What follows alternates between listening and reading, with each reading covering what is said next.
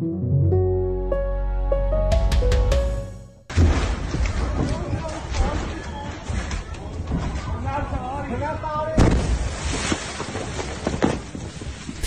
Was Sie hier hören, sind nicht die neuesten Explosionen und Raketeneinschläge in Kampfgebieten der Ukraine.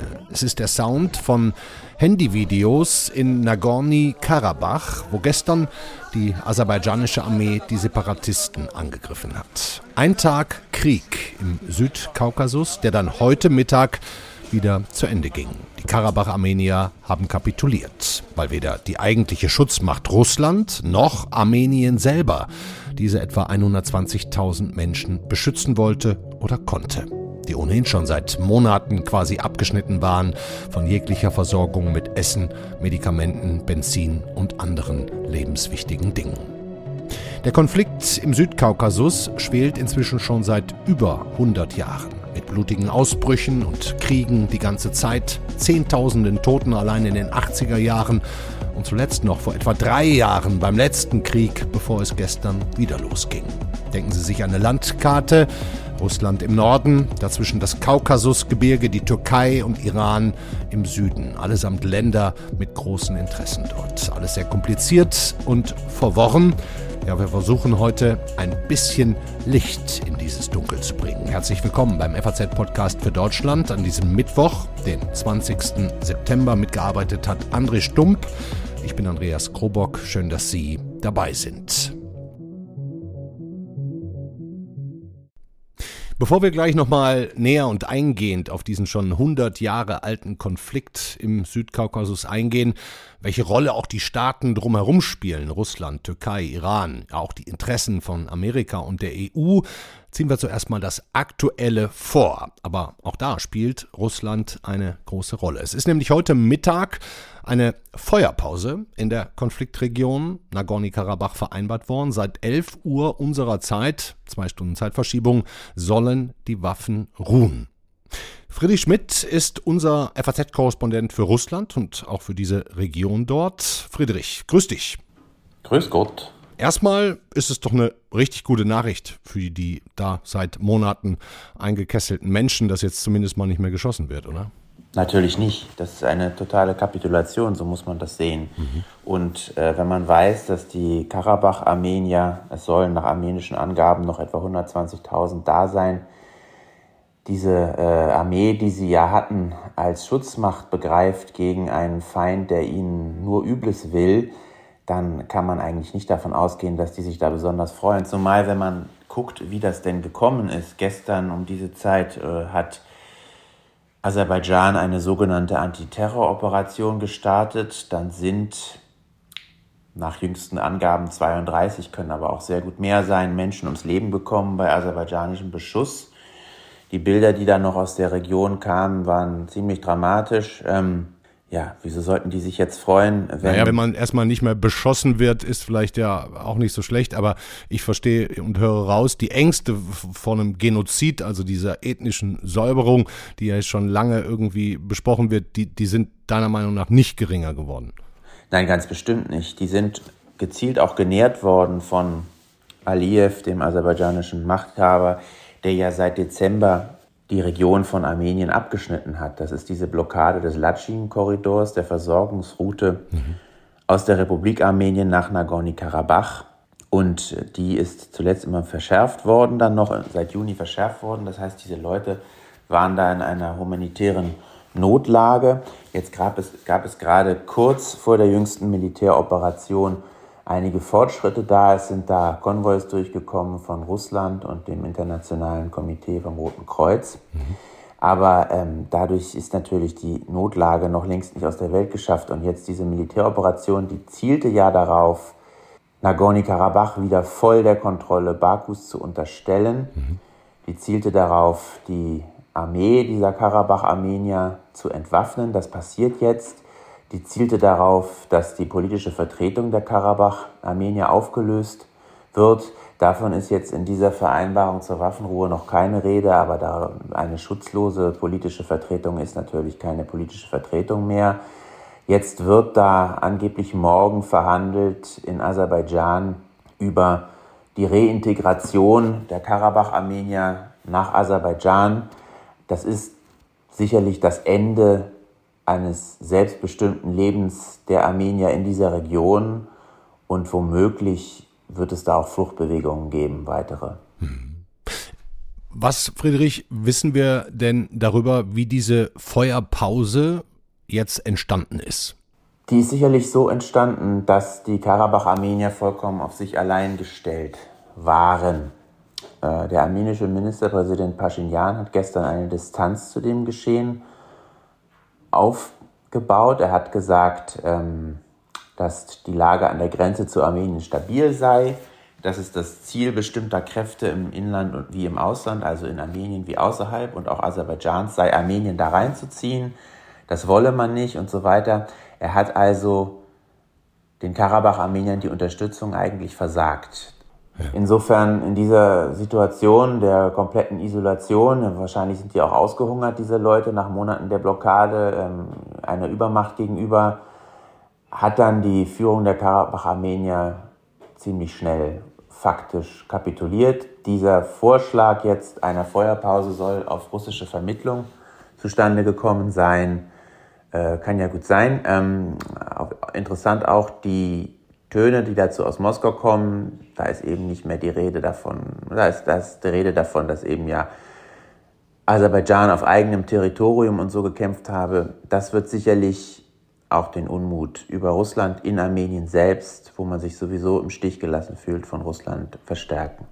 Das heißt, äh, um das nochmal in, in Kurzform zu sagen, Armenien lässt die Karabach-Armenier fallen und Russland, die ja, ne, du hast es vorhin angedeutet, laut dieser Friedenserklärung vor drei Jahren eigentlich als Schutzmacht fungieren sollten, lassen sie auch fallen. Also die sind ganz allein. Ja, also es gibt natürlich internationale Appelle, muss man ja auch sagen. Aber diese Appelle, diese Appelle gibt es immer und sie sind recht zahnlos. Du sagst, morgen ähm, trifft man sich und, und handelt aus. Was für eine Verhandlungsposition haben die Bergkarabach-Armenier eigentlich? Ja, ich denke keine gute, weil sie ja jetzt faktisch kapituliert haben. Sie sind ohne militärischen Schutz da. Äh, die Republik Armenien äh, will oder kann oder beides sie nicht schützen. Naja, kann sie wohl nicht schützen. Ne? Das ist ja. Ähm, Wahrscheinlich gibt es wieder internationale Appelle, Aliyev möge die Rechte äh, schützen, aber naja, ein, ein Herrscher, der schon die Rechte seiner aserbaidschanischen Bevölkerung nicht immer schützt wie, und äh, jetzt in Siegerpose auftritt und auch vorher keinen Zweifel daran ähm, gelassen hat, dass er die für Separatisten hält und sowieso äh, ihnen jeden besonderen Status versagt, den die ja wollen, hm. Schutz und so weiter. Ähm, ja, da, das sieht nicht gut aus. Dankeschön, Friedrich Schmidt. Gerne.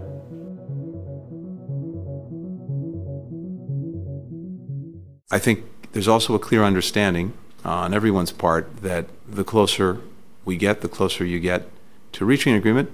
In some cases, the harder it gets because, by definition, the most difficult issues are left for the end. But I very much appreciate the spirit of candor, openness, directness that um, everyone has exhibited. Der amerikanische Außenminister Jeremy Blinken vor knapp einem halben Jahr noch voller Hoffnung, dass dieser Kaukasuskonflikt bald friedlich beendet werden könnte. Und auch europäische Diplomaten haben ja zuletzt sehr, sehr viel versucht. Mit welchem Erfolg? Kollege Schmidt sagt, mit keinem. Er endet mit den Worten, Sieht nicht gut aus für die 120.000 Karabach-Armenier. Er hält die Waffenruhe für nichts anderes als eine Kapitulation auf ganzer Linie mit offenen Folgen und für eine Niederlage der EU und Amerikas auf Kosten dieses kleinen Volkes. Fragen wir direkt auch einen, der seit Jahren in der Region arbeitet, lebt, und zwar den Leiter des Regionalbüros Südkaukasus der Friedrich-Ebert-Stiftung. Hallo Marcel Röthig. Hallo, ich grüße Sie. Herr Röthig, kurze geografische Frage. Sie arbeiten ein paar Kilometer, was ist es, nordwestlich dieser Region und zwar in Georgien, richtig? Richtig, richtig. Das ist der Hauptsitz, aber wir haben auch ein Büro in Jerewan und ich pendel eigentlich zwischen Georgien und Armenien hin und her. Ja. Ähm, woher bekommen Sie Ihre Informationen eigentlich aus dem Karabach-Nagorny-Gebiet? Ja, also faktisch kann kein internationaler Beobachter seit 2020 nach Nagorno-Karabach fahren und auch vorher war das ja nicht möglich, weil es faktisch dazu geführt hätte, dass man ein Einreiseverbot nach Aserbaidschan bekommt, also aufgrund dessen, dass man eben die aserbaidschanische Grenze verletzt. Das heißt, die Informationen, die wir direkt aus Nagorno-Karabach bekommen, die bekommen wir entweder von unabhängigen Beobachterinnen und Beobachtern, Journalistinnen und Journalisten, Verwandten, Freunden, Angehörigen äh, unserer Mitarbeiterinnen und Mitarbeiter und somit eben aus einer sehr persönlichen Hand. Hm. Sieht nicht gut aus, sagte der Kollege Schmidt, nennt es Kapitulation nach einem Tag Angriff. Blicken Sie auch mit so viel Pessimismus auf die aktuelle Situation? Mit, glaube ich, einer gehörigen Portion Realismus. Denn angesichts der militärischen Unterlegenheit der Karabach-Armenierinnen und Armenier war es abzusehen und auch spätestens gestern Abend, als Nicole Paschinjan gesagt hat, dass Armenien nicht in diesen Krieg hineingezogen wird, war klar, sie sind auch völlig auf sich allein gestellt. Und demzufolge konnte das auch nicht lange gut gehen. Die aserbaidschanische Armee ist ja eine Armee, die weitestgehend auf NATO-Standard operiert, die hervorragend durch die Türkei und durch Israel ausgerüstet ist, kampferprobt ist und auch alles, was sie haben, in die Waagschale geworfen haben, einschließlich der Luftwaffe und äh, Mehrfachraketenwerfern und so weiter und so fort. Das heißt, die Tatsache, dass sie jetzt kapitulieren, ist eigentlich eher eine, ein Versuch, möglicherweise noch viel Schlimmeres zu verhindern, auch wenn das jetzt sehr wahrscheinlich in einen Exodus münden wird. Ich sehe es so, dass wahrscheinlich die Existenz dieses Quasi-Staates Republik Arzach, die niemand anerkannt hat, zu Ende geht und dass die Menschen, die dort leben, laut armenischen Angaben sind es 120.000. Ich denke eher, dass es weniger sind. Ich vermute eher Richtung 60, 70.000. Aber dass diese Menschen eben vor die Wahl gestellt werden, entweder zu fliehen, also sie vertrieben werden. Dafür würde man einen äh, Korridor öffnen, hat man schon gehört. Genau, ja, mhm. genau. Und ich, ich, meine Lesart ist, das würde dann unter wachsamen Augen der russischen Friedenstruppen ablaufen. Und dann wäre ähm, auch die armenische Existenz jenseits der Quasi-Staatlichkeit zu Ende, denn ich kann mir nur vorstellen, dass nur die allerwenigsten dort bleiben werden. Das sind entweder dann Leute, die bereit sind, assimiliert zu werden, also dann auch zu Aserbaidschanern zu werden, ähm, und ähm, Wäre wär das möglich nach so vielen Jahren Kriegen, Blutvergießen und auch Hass, muss man ja sagen? Glauben Sie, eine Assimilation zu Aserbaidschanern zu werden, ist möglich? Ich glaube, es ist für, für, für die Menschen, gerade ältere Menschen, also die, die ihr ganzes Leben dort verbracht haben. Die haben keine andere Wahl, äh, werden sich dem Ganzen fügen und nach und nach wird der Rest ihrer Kultur verschwinden. Es wird aber auch diejenigen geben, die bleiben und die zu Guerillamaßnahmen greifen werden. Äh, man muss sich vor Augen halten, jeder Mann über 18 hat irgendwann mal Militärdienst geleistet in den Streitkräften Bergkarabachs. Es liegt wahrscheinlich in jedem Haus liegen Waffen rum. Ähm, es wird also auch die geben, die den Kampf äh, nicht aufgeben werden und deswegen wird das Gebiet unruhig bleiben. Hm. Sie sagen Exodus, das, das, das meint natürlich nicht Tod, sondern eigentlich dann die Auflösung eines Volkes. Ne? Entweder, entweder fliehen oder sterben. Ja, es ist eine erzwungene Vertreibung, die wir erleben würden. Es ist nicht der, möglicherweise nicht der Genozid, wenn ich jetzt das harte Wort in den Mund nehme, aber es ist eben eine, eine Vertreibung, die wir, die sehr, sehr wahrscheinlich ähm, geworden ist mit dem Ausgang des heutigen Tages. Wir haben eingangs den amerikanischen Außenminister kurz gehört. Wir hatten ja auch zig Appelle von europäischen Politikern, von noch mehr Menschenrechtlern. Und jetzt macht Aserbaidschan doch einfach, was es will. Ähm, wie erklären Sie sich dieses oder, oder würden Sie es Versagen der westlichen Diplomatie nennen? Na, das ist ja nicht das erste Mal, dass es so ist. 2020 hat ähm, Präsident Aliyev schon einmal bewiesen, dass er mit Gewalt einen Status quo, den man für unveränderbar gehalten hat, verändern kann. Ja. Und er ist damit ziemlich gut durchgekommen. Es gab keine internationale nennenswerte Reaktion. Ganz im Gegenteil. Ja, war auch bei Scholz noch vor einem halben Jahr, ne? Zu Besuch, Staatsbesuch ja, und, und, so. Ja, ja. ja, der Westen, der Westen hat in der Folge auf Diplomatie gesetzt. Und äh, Aserbaidschan ist noch mal stärker in den Fokus gerückt durch den russischen Angriffskrieg auf die Ukraine als Energielieferant, als Alternative. Und ich kann mir sehr, sehr gut vorstellen, dass wir, je nachdem, wie das Ganze jetzt ausgeht, auch über Sanktionen gegenüber Aserbaidschan werden reden müssen. Und uns dann aber natürlich auch ins eigene Fleisch schneiden, was die Sache besonders brisant macht. Das ist richtig. Nun hat ja Russland offensichtlich Armenien und vor allem die Karabach-Armenier im Stich gelassen. Ich glaube, so hart kann man das sagen. Wie erklären Sie sich das vor allem auch im Zusammenhang mit dem Ukraine-Krieg? Mhm. Was wir erleben, ist eine Schwächung Russlands infolge des Ukraine-Kriegs. Das hat Präsident Putin selbst zu verantworten. Was damit einhergeht, ist, dass möglicherweise wir auch das Ende der russischen Ordnungsmacht im Südkaukasus erleben. Russland kann es nicht mehr, weil man militärisch zu sehr woanders für sich verausgabt hat. Und möglicherweise will man es auch nicht mehr, denn die politischen Vorzeichen im Südkaukasus haben sich geändert. Und das ging schon viel früher los. 2018 gab es eine demokratische Revolution in Armenien. Präsident Pashinyan ist ein unabhängiger Journalist. Äh, ein Großteil äh, seines, seines engsten Kreises kommt aus der Zivilgesellschaft. Der Vorsitzende des Sicherheitsrates war früher bei Transparency International. Das sind alles Leute, also eine Regierung als Ergebnis eines Umsturzes und einer demokratischen Revolution und einer demokratischen Wahl. Und vor nichts hat Putin mehr Angst, als ein solches Szenario in Russland zu erleben. Und die Abhängigkeit Armeniens von Russland ist, ist offenkundig, dem war man sich auch immer bewusst. Deswegen hat zum Beispiel Armenien trotz aller Sympathie für die Ukraine in den Vereinten Nationen sich immer enthalten. Ähm, aber in der Hoffnung, beschützt zu werden von Russland. Ne? Genau. genau. Ja. Und, und, mehrfach gab es die Situation, dass Russland dem nicht nachgekommen ist. Letztes Jahr im September gab es Feuergefechte an der armenisch-aserbaidschanischen Grenze, wo Armenien äh, die OVKS, also das russisch geführte Gegenstück der NATO, angerufen hat, wo Armenien bilateral Russland um Hilfe Unterstützung, um Unterstützung gebeten hat.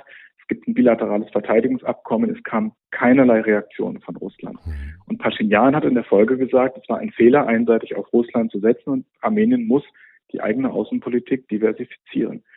Und was wir jetzt aus den Reaktionen aus Moskau lesen, das ist natürlich Propaganda, aber beispielsweise der frühere russische Präsident Medvedev, der gesagt hat, sinngemäß, ähm, jetzt hat, nachdem Pashinyan die Schuld seines Versagens auf andere, nämlich auf Russland, äh, geschoben hat, muss er jetzt äh, zusehen, was aus ihm selbst wird.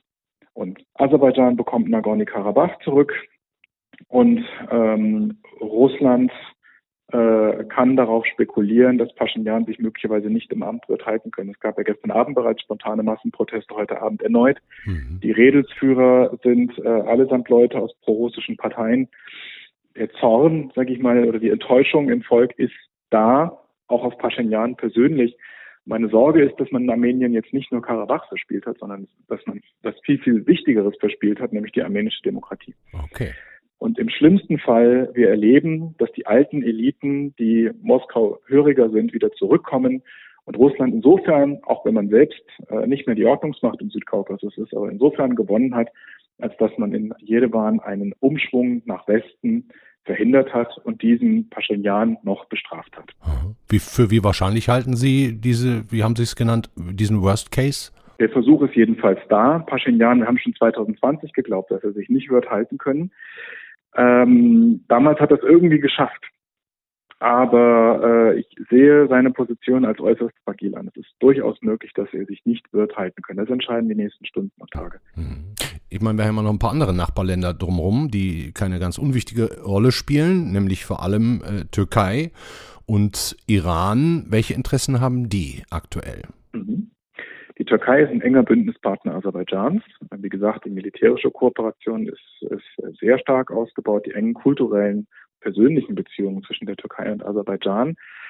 Ähm, das heißt, die Türkei wiederholt eigentlich die aserbaidschanische Position. Es gibt keine eigene Türkei-Position bezogen auf den Südkaukasus.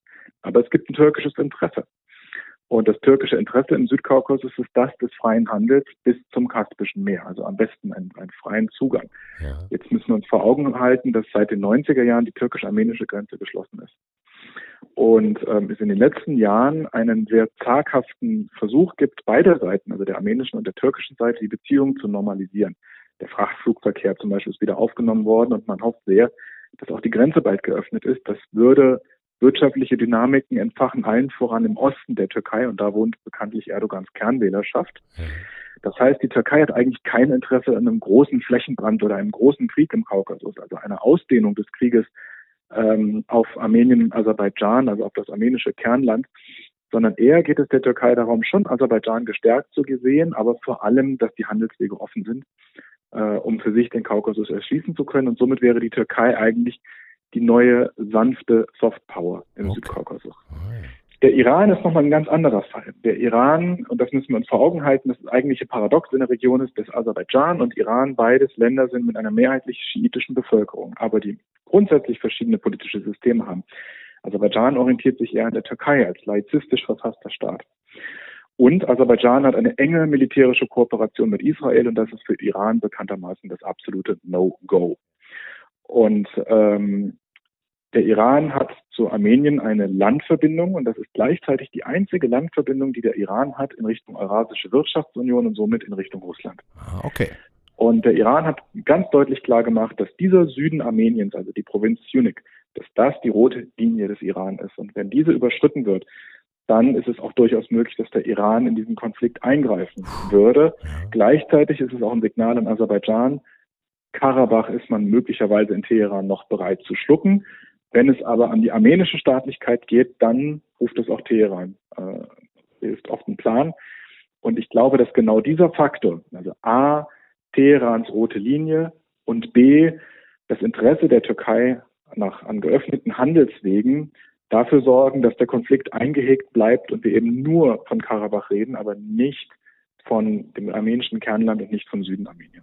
Okay, also da spielen die Türkei und Iran eine riesig große Rolle. Sie haben äh, gerade gesagt, das wird sich in den nächsten Tagen entscheiden. Welche Rolle spielt der Westen noch? Der Westen um es positiv zu sagen, ähm, der Westen tut seit 2020 viel, viel mehr, als der Westen das jemals getan hat. Wir sind eigentlich vor 2020 dadurch aufgefallen, dass wir uns Hand aufs Herz nicht für den Südkaukasus interessiert haben. Und unser strategisches Interesse lag eher bei Aserbaidschan als bei Armenien, was uns nichts bieten kann, ökonomisch. Das verschiebt sich, glaube ich. Ähm, zum einen sind die Amerikaner deutlich aktiver geworden, als sie das in früheren Zeiten waren, weil eben Armenien eine Demokratie ist. Und es ist, das ist nun mal etwas, was für Amerika zählt. Es gab ja vor kurzem ein demonstratives Militärmanöver zwischen den USA und Armenien ähm, zur Ausbildung von Peacekeepers, also eine deutliche Symbolik. Das ist meines Wissens nach sind die amerikanischen Ausbilder auch noch im Land, ganz und gar. Ähm, und zum anderen, die EU hat sich eingesetzt, sehr viel Diplomatie, sehr viel Geschick in die Waagschale geworfen, um Armenien und Aserbaidschan zusammenzubringen. Das war Charles Michel vor allem. Ähm, jetzt kann man sagen, wir sind am Tiefpunkt angelangt, aber sie haben es zumindest versucht. Die EU hat aber auch erstmals überhaupt Boots on the Ground. Es gibt eine EU-Beobachtermission an der armenisch-aserbaidschanischen Grenze. Gut, ihre stärkste Waffe ist der Fotoapparat, mhm. aber sie sind wenigstens da und sie sind sichtbar und sie genießen hohes Vertrauen in Armenien. Die Hoffnung ist natürlich, dass die EU viel, viel mehr macht, nämlich auch notfalls Militärpräsenz äh, in Armenien zeigt. Mhm. Wenn natürlich Pashinyan abgesetzt würde oder abgewählt würde, dann kann sich das mit dem, mit dem, mit der Öffnung zum Westen natürlich auch ganz schnell wieder ändern, muss man vielleicht auch noch. Richtig. das kann sich ändern, aber wenn wir es umgedreht sehen, wenn entweder Pashinyan bleibt oder selbst wenn er geht, aber jemand übernimmt, der seine grundsätzliche außenpolitische Linie fortsetzt, die Enttäuschung in Russland, die wird bleiben. Und die ist vielleicht heute noch mal größer als je zuvor. Wenn das bleibt, dann ändert sich etwas in Armenien. Karabach war 30 Jahre der Kitt, der diese Gesellschaft zusammengehalten hat. Das war die große Vision. Und das Thema ist durch. Äh, und es hat auf grausame Art und Weise geendet. Mit dem heutigen Tag letztlich, ne? Ja. Richtig, ja. Es hat auf grausame Art und Weise geendet. Und dieser Staat, der ohnehin seit 2020 in einer Art Depression ist, erlebt gerade sein absolutes Tief. Es, das verbindende Element anderer Staaten Osteuropas, der Ukraine, Georgiens, aber auch der Republik Moldau, war die Orientierung in Richtung Europa. Und was durchaus möglich ist, wenn wir die junge Generation in Armenien angucken, Russland ist nicht attraktiv, die restliche Nachbarschaft auch nicht. Es ist Europa. Und wir müssen uns darüber nachdenken, ob wir nicht ein Land erleben, was über kurz oder lang vielleicht auch nach Europa strebt. Wir reden jetzt von der europäischen Perspektive der Moldau, der Ukraine und Georgiens, aber früher oder später erreicht uns vielleicht auch eine Debatte, wo es um die europäische Perspektive Armeniens geht, weil das Land sonst keine Zukunft hat. Hm. Ähm, letzte Frage ähm, nochmal. Ähm, Sie sagen gerade, es entscheidet sich in den nächsten Tagen. Was passiert in den nächsten Tagen? Wer redet da miteinander und ähm, wer ist da alles am Tisch und worauf kommt es an? Also morgen reden erstmal die Vertreter der Karabach, Armenierinnen und Armenier mit Baku mhm. in Aserbaidschan. Das heißt, da wird es um die unmittelbaren Fragen gehen, was passiert da vor Ort. Pashinyan und Putin wollen jetzt auch mal miteinander reden, besser spät als nie. Ähm, Putin hat noch nicht 100 Prozent gesagt, dass er auch mit Aliyev sprechen wird. Und wahrscheinlich sind die sowieso im Kontakt, aber Putin schaltet sich da jetzt nicht als Vermittler zwischen den beiden ein, zumindest nicht zur Zeit. Ähm, wir haben noch immer die laufende Generalversammlung äh, in, in New York. Ich gehe davon aus, dass die Außenministerin mit äh, ihren Amtskollegen aus Armenien und Aserbaidschan sprechen wird. Auch die EU-Außenministerinnen und Außenminister werden sicherlich das Thema auf der Agenda haben. Dann geht es um Sanktionen. Und dann müssen wir gucken, wie wir weitermachen. Wie machen wir weiter mit, äh, mit Aserbaidschan und wie machen wir weiter mit Armenien? Denn ich glaube, auch Armenien muss man unterstützen, gerade wenn es jetzt darum geht, auf einmal tausende Menschen integrieren zu müssen. Das ist allein eine riesige Aufgabe, die allein humanitär äh, auf uns zukommt. Absolut. Lieber Marcel Rüttig, herzlichen Dank, beste Grüße, hoffentlich bis demnächst. Dankeschön. Ja, sehr gerne, hat mich gefreut. Machen Sie es gut. Tschüss.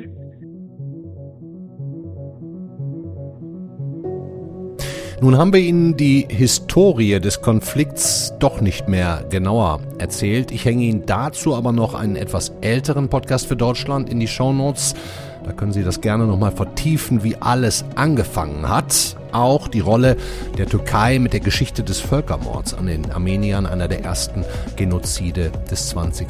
Jahrhunderts. Die Verhandlungen der nächsten Tage werden entscheiden, ob wie Marcel Röthig es genannt hat, es nun zu einem Exodus der Karabach-Armenier kommt. Fliehen oder sterben. Eine andere Wahl scheinen sie nicht zu haben. Aserbaidschan hat sich diese seit Jahrzehnten umkämpfte Region im Südkaukasus mit Gewalt einverleibt. Erfolgreich offensichtlich. Wie es in Armenien weitergeht, ob sich Präsident Pashinyan halten kann oder ob diese noch junge Demokratie wieder unter die Knute Russlands kommt, das werden wir in naher Zukunft beobachten müssen. Das war's für heute. Ich hänge Ihnen tatsächlich noch eine ganze Menge Links zum Vertiefen auch in die Shownotes. Schauen Sie sich das alles mal an. Ich wünsche Ihnen einen schönen Abend. Morgen ist hier für Sie die Kollegin Theresa Weiß und da geht es dann um die Hessenwahl. Schönen Abend. Ciao.